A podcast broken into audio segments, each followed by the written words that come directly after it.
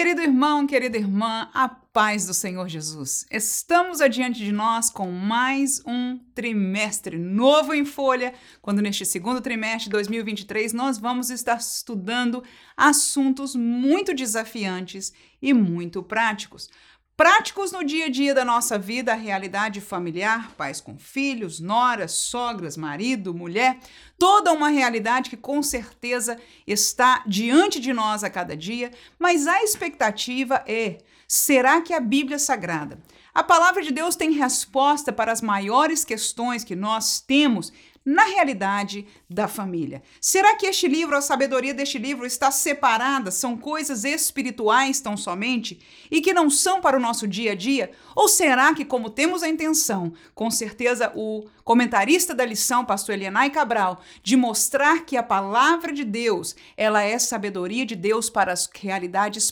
práticas da vida do homem e da mulher que se submetem a ela, portanto, se submetendo a Deus. Queridos irmãos, nós estamos completando um ano deste canal. Esta primeira lição faz a celebração de um ano que nós estamos aqui fazendo esse trabalho da Escola Dominical. E eu gostaria de agradecer a você que está fazendo parte conosco deste trabalho, assistindo, comentando, orando no lugar onde Deus tenha te colocado, fazendo a obra do Senhor com esmero para a glória do seu santo e eterno nome. Queridos irmãos, a primeira lição deste trimestre é intitulada Quando a família age por conta própria. Ela é baseada numa história e nós vamos usar os tópicos da lição como de costume. Nós dividimos em três tópicos da lição para melhor compreensão a, e explanação destes tópicos e nós vamos estar centrados na história que foi nos proposta para esta lição, a história de Abraão e uma realidade familiar que eles viveram. Portanto, nós vamos dividir a nossa lição como de costume em três tópicos.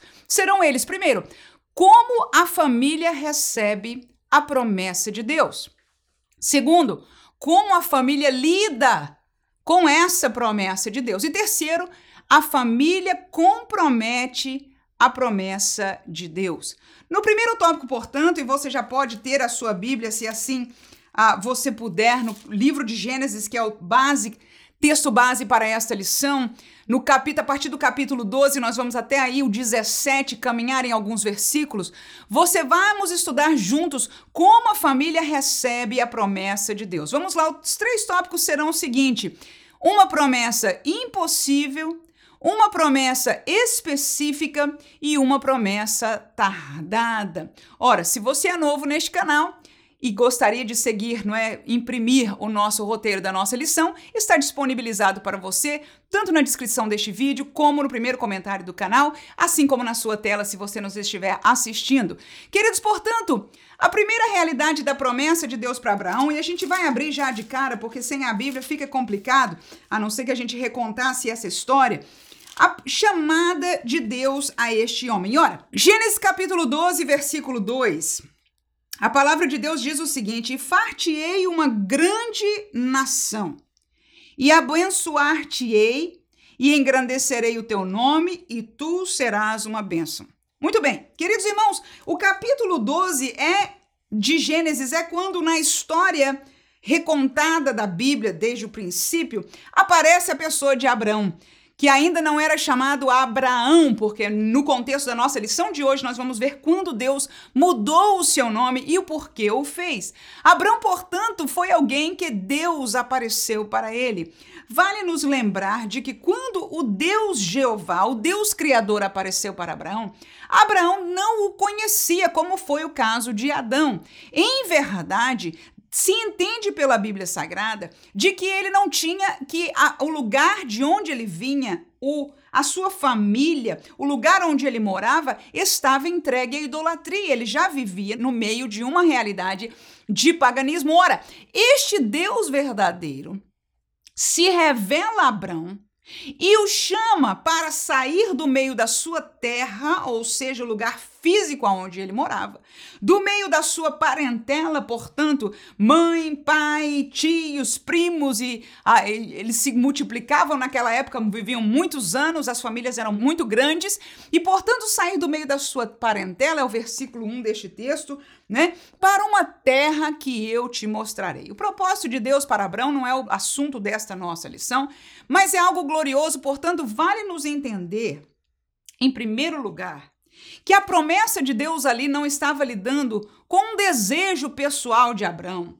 ou com um mover pequeno de Deus. Era algo que Deus encontrou em Abraão, um homem fiel, um homem justo, um homem que ele quis se revelar e a fidelidade de Abraão foi provada. Nós vemos isso na história do servo de Deus. Aleluia!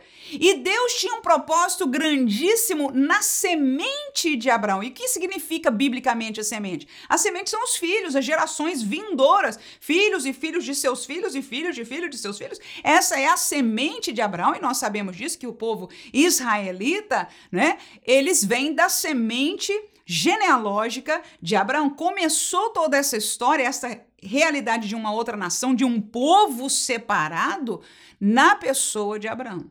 Ora, no entanto, a palavra de Deus nos diz que ele não podia ter filho. Vamos ler o texto bíblico de 16 e 1. Ora, Sarai, mulher de Abraão, não lhe gerava filhos. E ele tinha uma serva egípcia cujo nome era Agar. 18 e 11. E eram Abraão, aí já Deus tinha mudado o nome dele, e Sara, já velhos e adiantados em idade. Já a Sara havia cessado o costume das mulheres. Estes três textos que eu escolhi para mostrar a impossibilidade da promessa estão em diferentes capítulos, ah, elucidando algo que a gente vai olhar no terceiro subtópico, é de que esta promessa foi uma promessa tardada, ela demorou a se cumprir. Então, primeiro lugar que vale a pena nós entendermos é a importância da promessa de Deus. Volto a dizer, Deus não prometeu uma semente a Abraão por questão de cumprir um desejo dele. Por exemplo, Salomão. Lembra-se do pedido de Salomão? Deus disse para ele: pede o que queres. Salomão foi um rapaz sensato, foi um rapaz temeroso, foi um rapaz justo e ele pediu com sabedoria. Ele pediu sabedoria também. Amém? E Deus disse: Porque tu pediste isso, eu te darei isso. Então a promessa do que Deus disse depois eu te darei foi como lucro. Não é necessariamente o projeto de Deus, não era o caso de Abraão. A promessa de Abraão é algo que Deus tinha um projeto no plano da salvação, da redenção do homem, estava a escolha, o levantar-se de um povo, de uma semente, e Deus, portanto, aparece a este homem, Abraão, e diz: sai, e este homem saiu em obediência a um Deus que ele estava por conhecer de perto, somente tinha ouvido a sua voz e decidiu, pela fé, obedecer à voz daquele Deus. Ora, esta promessa de uma semente era impossível, porque nos textos que nós lemos se evidencia de que a, a, madre de Sarai, ou seja, o ventre dela, o útero dela, estava impossibilitada de ter filhos. Eles já eram casados há muito tempo e ela não tinha nenhum filho. Até mesmo o primeiro aparecimento de Deus ao próprio Abraão, ele pergunta: Eu tenho aqui um servo damasceno na minha casa, o filho que será nascer dele vai vai ser filho da minha casa. E Deus disse: Não, não, não, não, você não está entendendo. Eu não quero aqui a tua ajuda. Eu estou dizendo para você, eu estou prometendo para você que dos teus lombros, Abraão, que da tua semente, aleluia, vai sair um. Ele não disse um filho, vai sair uma nação. Chegou uma, uma vez que ele disse: Olhe para o céu, conte as estrelas, porque este é o tamanho da promessa. Olha, irmãos. Se Deus falasse tão somente, somente de um filho, já seria impossível, porque Abraão com certeza já tinha tentado ter este filho com Sarai há muito tempo.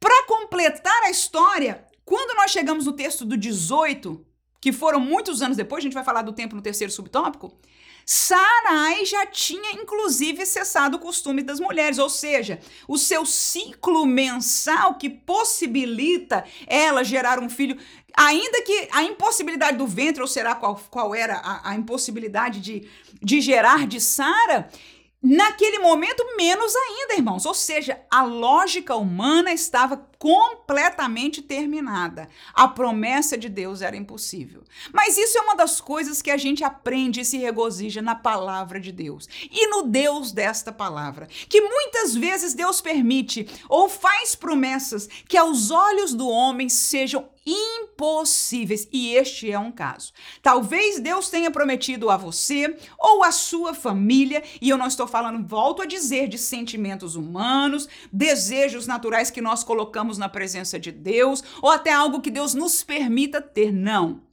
Eu estou falando de promessas que Deus possa ter para um pai de família, talvez a entrada no ministério. Que Deus possa ter para uma mãe de família, não sei, uma vocação no reino de Deus, ou que ela seja mãe de alguém que Deus tenha um projeto. Enfim, eu não quero especificar porque a promessa de Deus é para cada um. O fato é que ainda hoje não são todos, não somos todos nós, mas Deus tem algo especial, exclusivo com homens e mulheres que pertencem ao seu reino. Amém.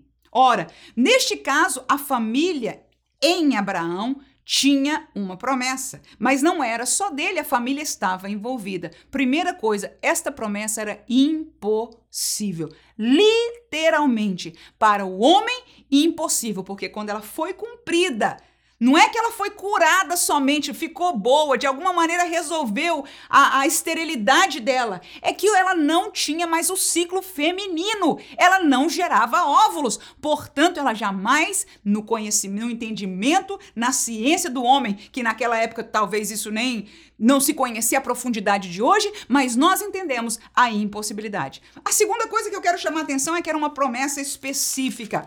Gênesis 17, versículo 19, a Bíblia diz o seguinte: E disse Deus: Na verdade, Sara, tua mulher, te dará um filho, e chamarás o seu nome Isaque e com ele estabelecerei o meu conserto por conserto perpétuo para a sua semente depois dele. Queridos, escute por favor, não só Deus aí está dizendo, não quero filho, porque você, se você ler o texto da lição, né, é exatamente o texto que Sara oferece a Agar, sua escrava, para ter filho com seu esposo, para que o filho deste desta união saia, que era a cultura da época, no povo onde eles viviam, que o filho da escrava seria como se fosse o filho do casal, né, do dono, dos donos da casa.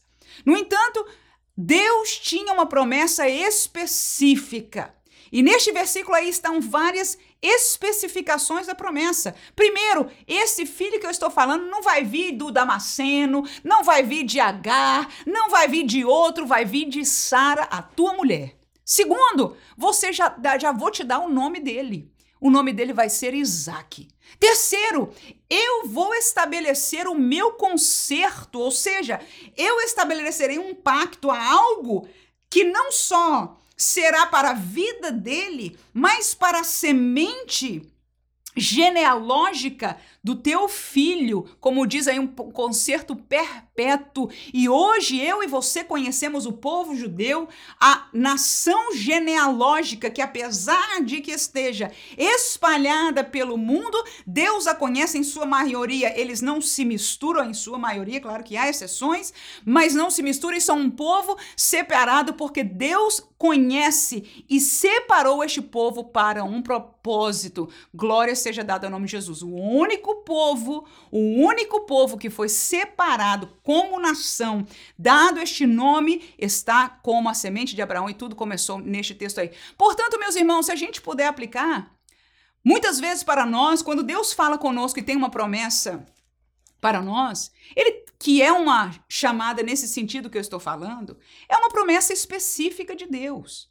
Existe projetos de Deus que Deus permite para as nossas vidas? Claro, e este é amplo, não há esta rigidez. Mas nesta classe nós estamos conversando sobre os casos que Deus tenha uma realidade específica, uma promessa direta. Muitas vezes Deus promete para nós coisas que são impossíveis, provam a nossa fé, aleluia, nos fazem entender o lugar no reino de Deus que nós pertencemos. E que lindo começar esta série de noções de entender que nós somos famílias humanas, carne e osso, temos os problemas de todas as famílias que habitam nesta terra. Se a nossa comunidade é uma comunidade que está em, em, em, pobreza humana, passa dificuldade, tudo é difícil para eles, nós estamos juntos. Há uma realidade comum de onde nós moramos, de onde nós somos, como seres humanos, da fraqueza do nosso corpo, da realidade psicológica. No entanto, para além de sermos homens e famílias como os demais,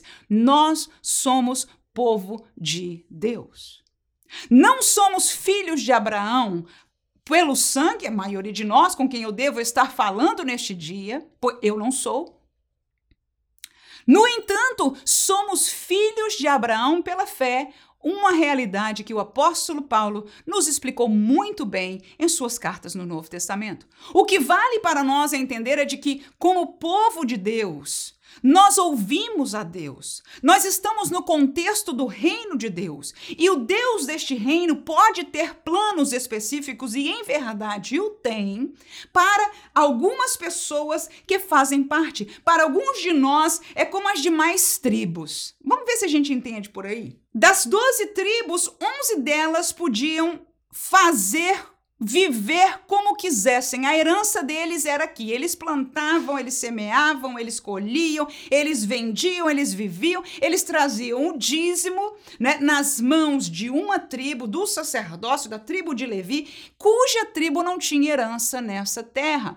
Esta tribo, no contexto de Israel, tinha um propósito específico de Deus, cuidar das coisas sagradas, das coisas ministeriais. Quando eu trago esta verdade para nós, eu não estou falando ah, ah, no sentido só do ministério, mas mostrando para nós que dentro de todo o povo de Deus que nós podemos viver em obediência a Deus, no contexto do reino de Deus, mas na maioria da nossa vivência, ter uma vida de maneira geral, normal. Nós estudamos, nós trabalhamos, nós planejamos e Deus permite para nós. No entanto, alguns de nós temos uma promessa específica de Deus não, e algumas vezes essas promessas específicas, e, e até por ironia de Deus, no melhor dos sentidos, com todo o temor fala esta palavra, quando Deus propõe esta realidade para nós, muitas vezes são realidades impossíveis.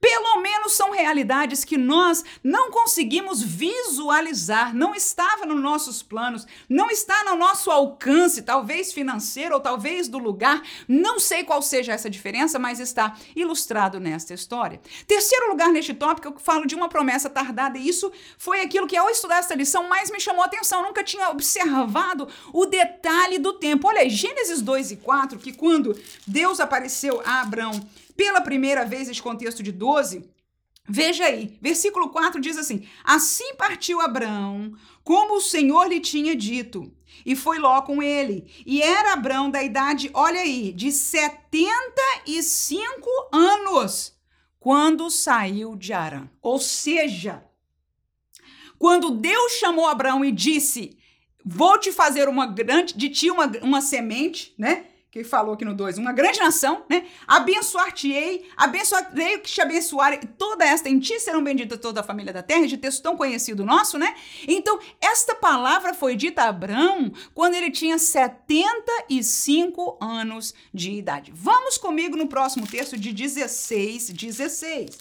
O texto diz assim, ó: E era Abraão da idade de 86 anos quando Agar deu Ismael a Abrão. Contextualizando, porque eu não sei se você, ao ouvir esta lição, leu o texto da, do estudo bíblico em classe. O texto do estudo bíblico em classe é aquele evento de que Sara, como já dissemos, Sara ofereceu Agar para Abrão, para ele entrar a ela e ter um filho da serva Agar. Ela engravidou. Este menino nasceu e era Ismael. Ela engravidou quando Abrão tinha 85 anos de idade, 10 anos depois da promessa de Deus. Queridos irmãos, então a gente julga Sara e diz: Poxa, que mulher louca! Que já assim, né? Deus prometeu, a promessa acabou de chegar de Deus para ela e ela já está oferecendo a Agar. Que, né, que falta de fé grandíssima ela. Não, irmãos. Eu aprendi e fiquei chocada. Não tinha tomado atenção neste detalhe. Dez anos depois, o homem já não tinha 75, tinha 85 anos. Quando Deus volta a falar com eles e Sala constrangida diz: a solução vai ser em H. E foi o que aconteceu. Ela ofereceu, Abraão aceitou e a mulher gerou um filho, e diz a palavra de Deus aí que com 86 anos este menino nasceu. Vou terminar com 17, porque é o contexto aí de tempo da história. Capítulo 17, a partir do versículo 1, olha aí.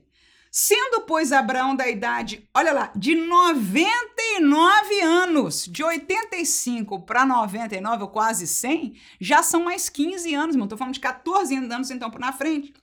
Apareceu o Senhor a Abrão e disse-lhe: Eu sou o Deus Todo-Poderoso. Anda em minha presença e ser perfeito. E porei o meu conserto entre mim e ti, te multiplicarei grandissimamente. Então Abrão caiu Abraão sobre o seu rosto e falou Deus com ele, dizendo: Quanto a mim, eis o meu concerto contigo, e é que e serás o pai de uma multidão de nações, e não se chamará mais o teu nome Abrão, mas Abraão será o teu nome, porque por pai da multidão de nações te tenho posto, e te farei frutificar grandissimamente, e de ti farei nações, e reis sairão de ti. Queridos, é fácil para nós é lindo para nós lermos este texto, Deus prometendo. Agora eu quero que você viaje comigo agora na questão do tempo. 25 anos, mais precisamente 24 anos depois.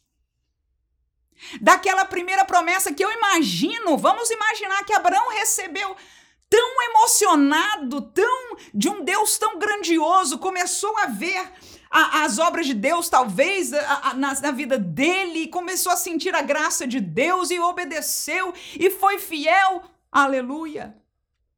Um homem temeroso. Mas 24 anos depois, este Deus aparece, com perdão da palavra, com a mesma conversa.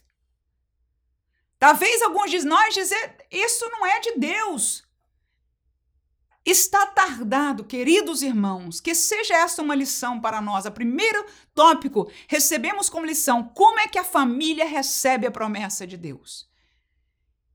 E o que aconteceu com a família de Abraão? No impossível, creram e depois vacilaram na fé. Na promessa específica, Deus foi específico. Aleluia. E na promessa tardada, nós vemos quão difícil é esperar no tempo de Deus. Mas Deus tinha um tempo.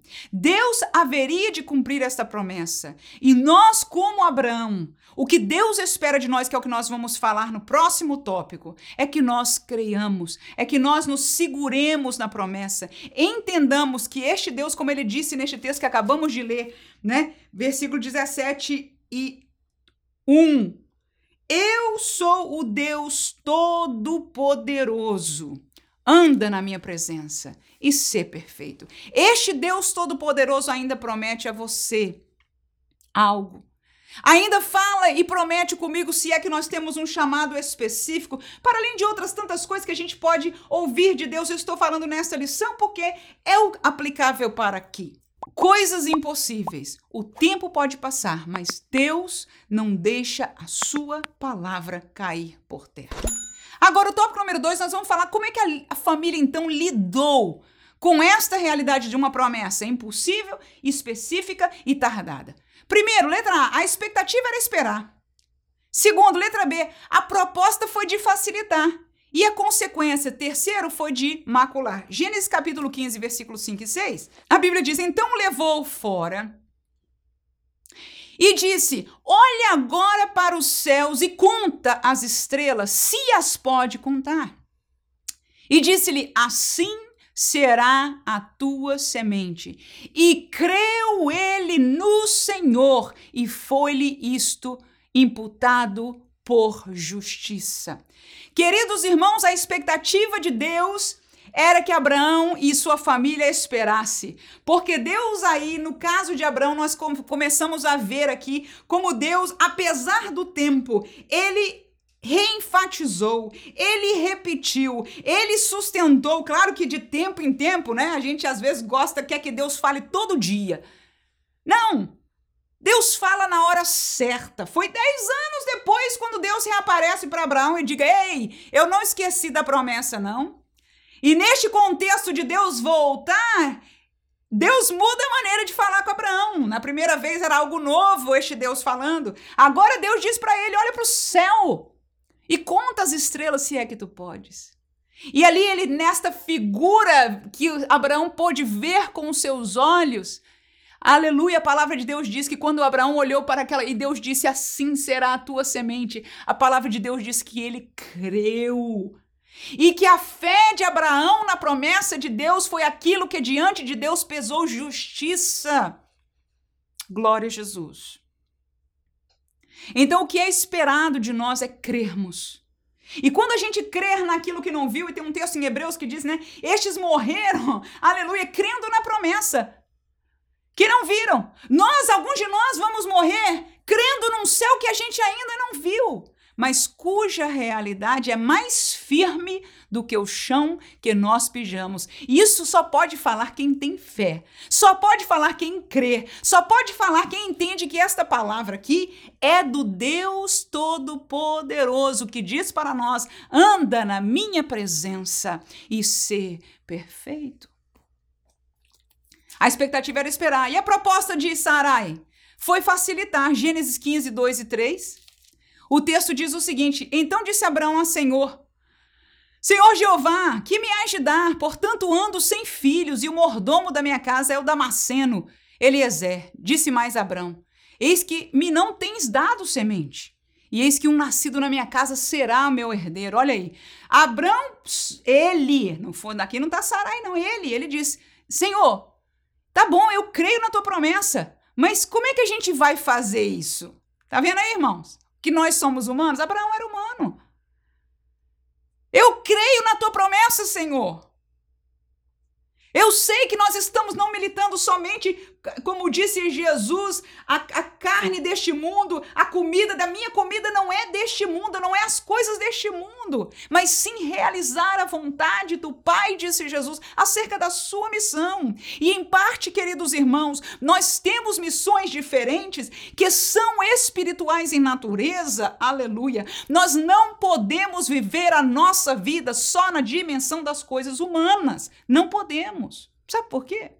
Voltando àquele texto que nós falamos do ministério, Pedro, o apóstolo, escreve na sua carta dizendo: Vocês são sacerdotes, sacerdócio real nação santa. Então, quando ele nos chama, povo adquirido, nos chama a algo separado, um, fazendo uma ligação.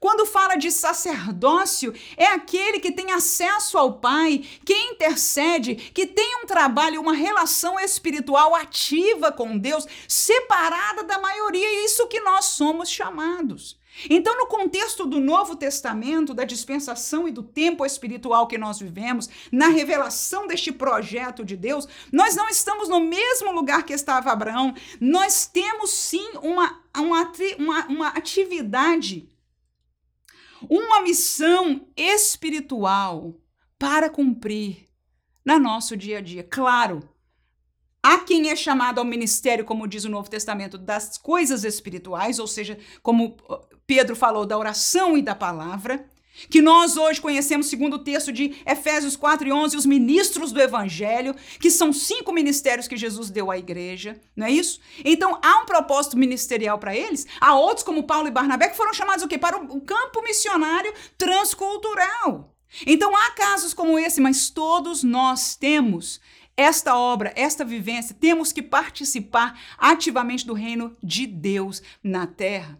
Mas qual foi a proposta? Uma vez que este homem entendeu, Deus está me chamando, Deus me está levantando para este trabalho. E queridos irmãos, se você é professor de escola dominical, eu entendo isso muito de Deus neste dia.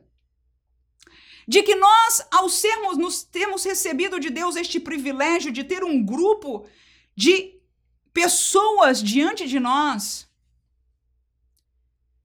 que nós somos chamados para em palavras simples, ser bênção para eles. ministrar a palavra. Mas por que não dizer ter uma participação efetiva? Sermos usados por Deus para falar, para ajudar, espiritualmente, para ajudar financeiramente, para ajudar emocionalmente. Deus nos tem dado um lugar para trabalhar, para obrar para Ele. Glória a Jesus. E às vezes, quando chega a proposta para nós, ou chega o sentimento, ou chega aquela primeira visão de Deus, no melhor dos sentidos, em nossos corações, da obra que Deus tenha para nós, a gente vê a impossibilidade. E a proposta, muitas vezes, é facilitar. Foi o que Abraão fez. Então, Senhor, tu não me deste, ok? Eu estou esperando o Senhor me usar para essa obra. Estou esperando a minha, a minha consagração. Mas até agora não chegou. Então eu vou fazer isso. Tá errado, irmãos. Tá errado, irmãos. E alguns de nós se perdem por aí, é porque o líder não está entendendo. Ah, porque a pessoa não sabe. Irmãos, deixa eu dizer uma coisa. Vamos aprender com a palavra de Deus. Quando Deus quer, irmão, não tem ninguém que pare o caminho. Se não chegou, irmão, pode parecer burrice perdão da palavra aqui, do líder, do pastor. Não é não, irmãos. É o tempo de Deus. Porque neste tempo, eu e você não estamos enxergando que Deus está nos preparando, que Deus está nos provando, que Deus está nos capacitando, que Deus está provando a nossa fé, que Deus está nos capacitando naquilo que nós vamos necessitar para a obra do Senhor. A proposta de Abraão foi justa, facilitar. Olha, Jesus, o Senhor não, Deus, o Senhor me deu semente, está aqui o Damasceno. O filho que nascer dele está na minha casa, vai ser como o teu filho. Deus disse, não, Senhor. 16, versículo 2. Agora foi a vez de Sarai. E disse Sarai a Abraão: Eis que o Senhor me tem impedido, olha lá, dez anos depois, né? Da primeira promessa, de gerar. Entra, pois, a minha serva, porventura tereis filhos dela. E ouviu Abraão a voz de Sarai. Foi o que aconteceu. Ele foi, ah, entrou a Agar e teve um filho de Agar. A proposta da família foi facilitar. Aprendamos com a palavra de Deus que nem, Deus não precisa da nossa ajuda. A frustração é nossa, porque não entendemos de Deus.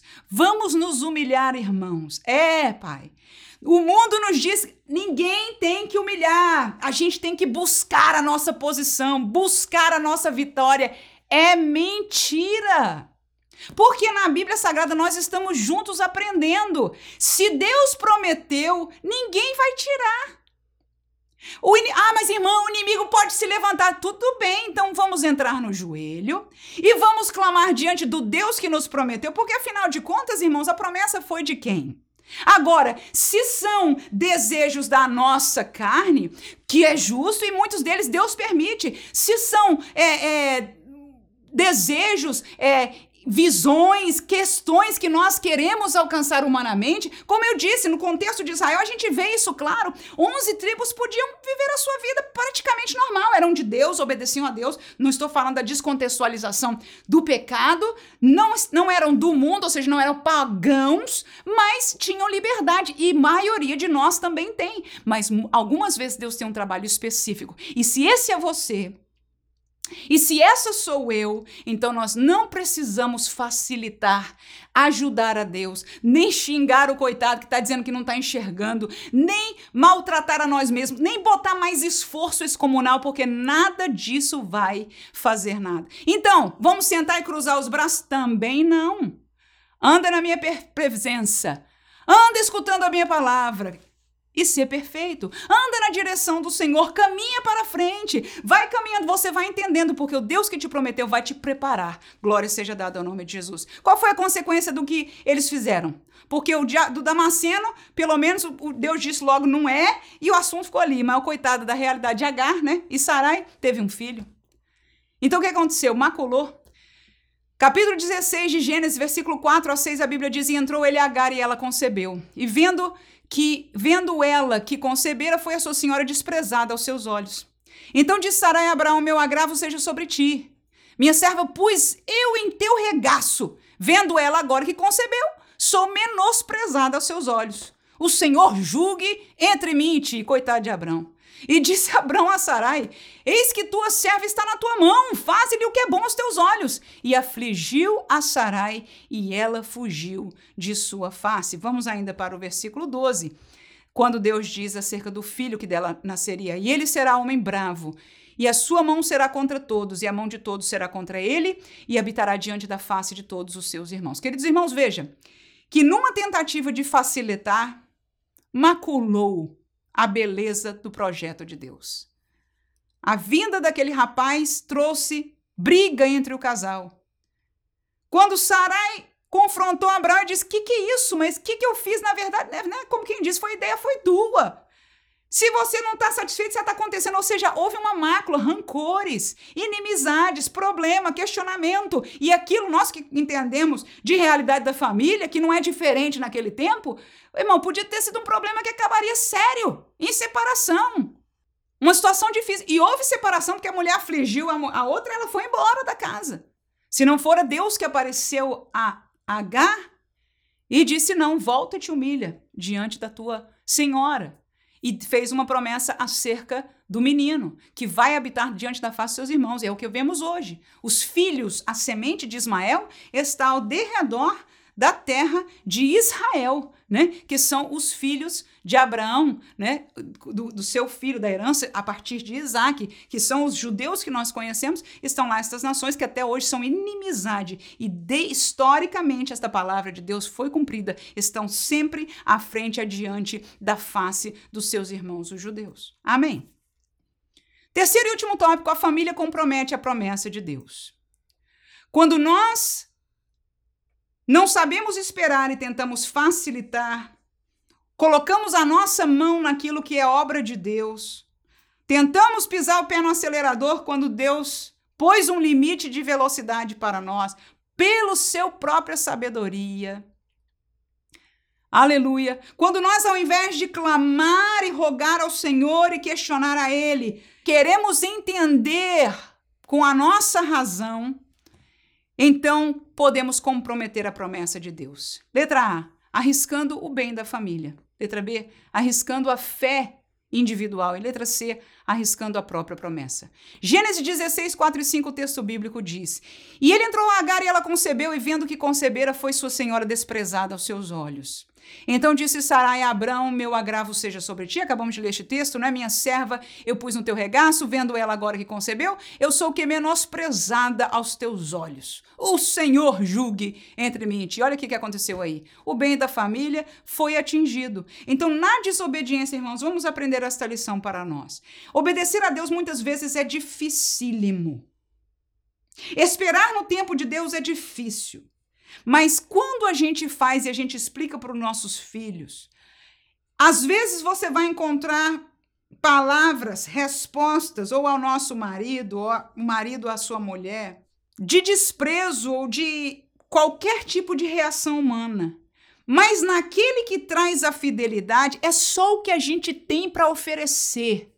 Deus falou e não fez ainda, estou esperando. Aqueles que na família temem a Deus ficarão com você, mesmo sofrendo. Pelo menos ele sabe, coitado do meu pai. Acontece muitos casos, né, irmãos? De servos que se deram a tal ponto que os filhos não entendem, mas guardam, guardam a lembrança de que meu pai foi um homem fiel a Deus. Guardam a lembrança de que a minha mãe sempre esperou no Senhor.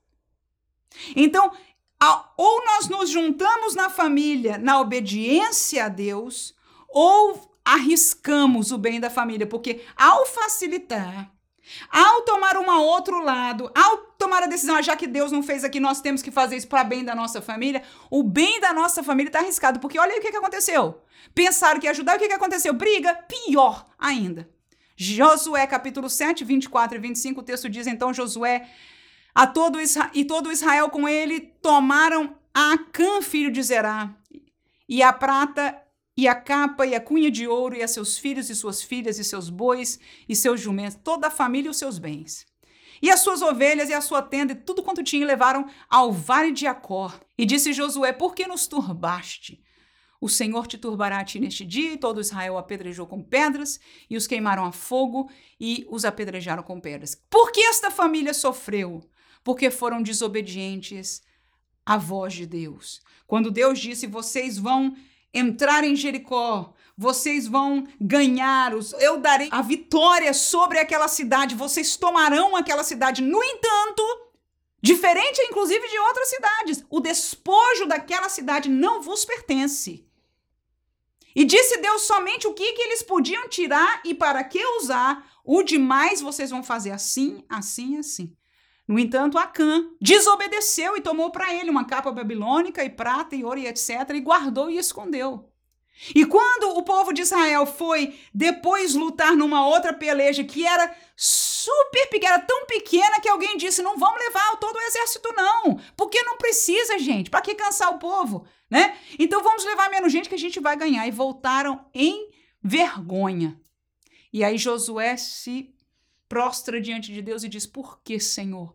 E Deus, na mesma hora, diz: Alguém né? Escondeu o anátema. Há o anátema, há uma desobediência, há algo que Deus não permite escondido na casa de alguém. E aí Josué disse: Vamos achar quem este é. E era Aram, Acã. E o que, que aconteceu? O bem da família. Não só ele sofreu, a família também sofre. Então, quando nós desobedecemos a Deus, quando nós nos apartamos da vontade de Deus, não só nós perecemos, mas a família também está em jogo, não é? Arriscando o bem da família em relação a Deus. Arriscando a fé individual, Gênesis 19, 17, depois o 26. E aconteceu que, tirando-os para fora, disse: Escapa-te por tua vida, não olhes para trás de ti. E não pares em toda esta campina, escapará, escapa lá para o monte, para que não pereças. E a mulher de Ló olhou para trás e ficou convertida numa estátua de sal. A palavra de Deus foi clara. Há momentos que Deus diz assim: vai e não para. Vai lá e ora por ele, não temas.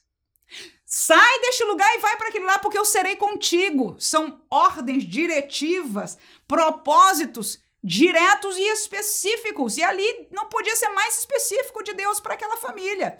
Ele diz: vocês vão sair daqui até chegar lá naquela cidade, corram, não parem e não olhem para trás. E na desobediência, ela perdeu a sua vida. Então, nós podemos, na nossa desobediência, arriscar o bem da família. E na nossa desobediência, definitivamente estamos arriscando a nossa fé, a nossa realidade espiritual individual. Como diz Apocalipse 3 e 11, guarda, eis que venho sem demora. Guarda o que tens para que ninguém tome a tua coroa. Né? Se nós não guardarmos o que Deus colocou nas nossas mãos, né, podemos perdê-lo arriscando a fé individual. E por último, nós arriscamos a própria, o próprio cumprimento da promessa. Não foi o caso em Abraão, porque ele creu, porque ele obedeceu por fim, Deus fez o milagre quando apareceu já com ele 99 anos, disse aqui nós não lemos o resto do texto, né? Naquela ocasião dos, dos 99 anos, Deus disse que no ano seguinte ao seu tempo, Sara, tua mulher, terá um menino em suas mãos. Aleluia. E com 100 anos de idade, o servo do Senhor teve o seu filho Isaac, segundo a promessa. Então não foi o caso dele, apesar dele ter, né, feito tantas coisas humanamente que podiam, que colocaram em jogo e trouxeram alguma mácula para a vida sua familiar, no entanto, Deus cumpriu a promessa. Acontece algumas vezes que esta desobediência arrisca a promessa. Te levo a 1 Samuel capítulo 13, versículo 8 ao 14, que diz: Esperou sete dias até o tempo que Samuel determinara. Isso era Saul. Não vindo, porém, Samuel a Gilgal, o povo se espalhava dele. Então disse Saul: Trazei-me aqui um holocausto e ofertas pacíficas. E ofereceu o holocausto. E sucedeu que, acabando ele de oferecer o holocausto, eis que Samuel chegou. E Saul lhe saiu ao encontro para o saudar. Então disse Samuel: Que fizeste? Disse Saul, porquanto via que o povo se espalhava de mim, e tu não vinhas nos dias aprazados, e os filisteus já tinham se ajuntado em Micmas, eu disse, agora descerão os filisteus sobre mim, a Gilgal, e ainda à face do Senhor não orei, e forcei-me e ofereci holocausto. Então disse Samuel a Saul, agistes neciamente, e não guardaste o mandamento do Senhor teu Deus te ordenou, porque agora o Senhor teria confirmado o teu reino sobre Israel para sempre. Porém, agora não subsistirá o teu reino. Já tem buscado o Senhor para si um homem segundo o seu coração, e já lhe tem ordenado o Senhor que seja chefe sobre o seu povo, porquanto não guardaste o que o Senhor te ordenou. Saul foi este exemplo, queridos irmãos, de alguém que ao desobedecer a ordem específica de Deus. Nós aprendemos sobre promessa, mas nós aprendemos também sobre ordens, instruções, chamados para trabalhos talvez até menores de vida ou menores, específicos da parte de Deus. Quando nós somos provados na obediência, Saul foi provado e foi reprovado, porque Samuel disse espere, e ele se nervou com a situação e fez aquilo que não cabia a ele, oferecendo o holocausto ao Senhor, para ouvir essas palavras: hoje o teu reino seria colocado para sempre. No entanto, porque você desobedeceu, foi tirado de ti, já tem outro fazendo. Nunca vou esquecer de um exemplo que o meu pastor fala, que ele viveu isso na igreja onde ele cresceu, onde ele servia ao Senhor, no Brasil, no Rio de Janeiro. Um servo de Deus que estava na sua igreja e que Deus tinha um chamado para ele para a obra missionária. E ele respondeu ao Senhor: Senhor, faltam somente dois anos para que eu tenha minha aposentadoria. E quando eu me aposentar, eu vou ter o meu salário seguro, eu vou poder te servir, eu vou poder fazer tudo, não vou ficar na dependência, não vai ter nada que nos impeça, e eu vou te servir, Senhor. E essa foi a resposta que aquele senhor deu para Deus. Dois anos depois, ele um dia entra na igreja para o culto, quando ele já tinha se aposentado, e ele veio cumprir a sua promessa a Deus. E naquele dia, diante de Deus, no seu silêncio, ele disse: Senhor, eis-me aqui. Agora eu estou pronto para te servir.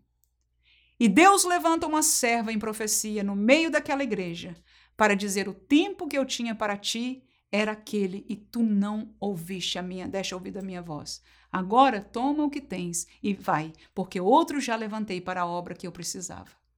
Queridos irmãos, que dor e depois este irmão humildemente contou o seu testemunho, para que nós possamos aprender de Saul e de pessoas que ainda hoje não estão dando ouvidos a tomar o passo de fé.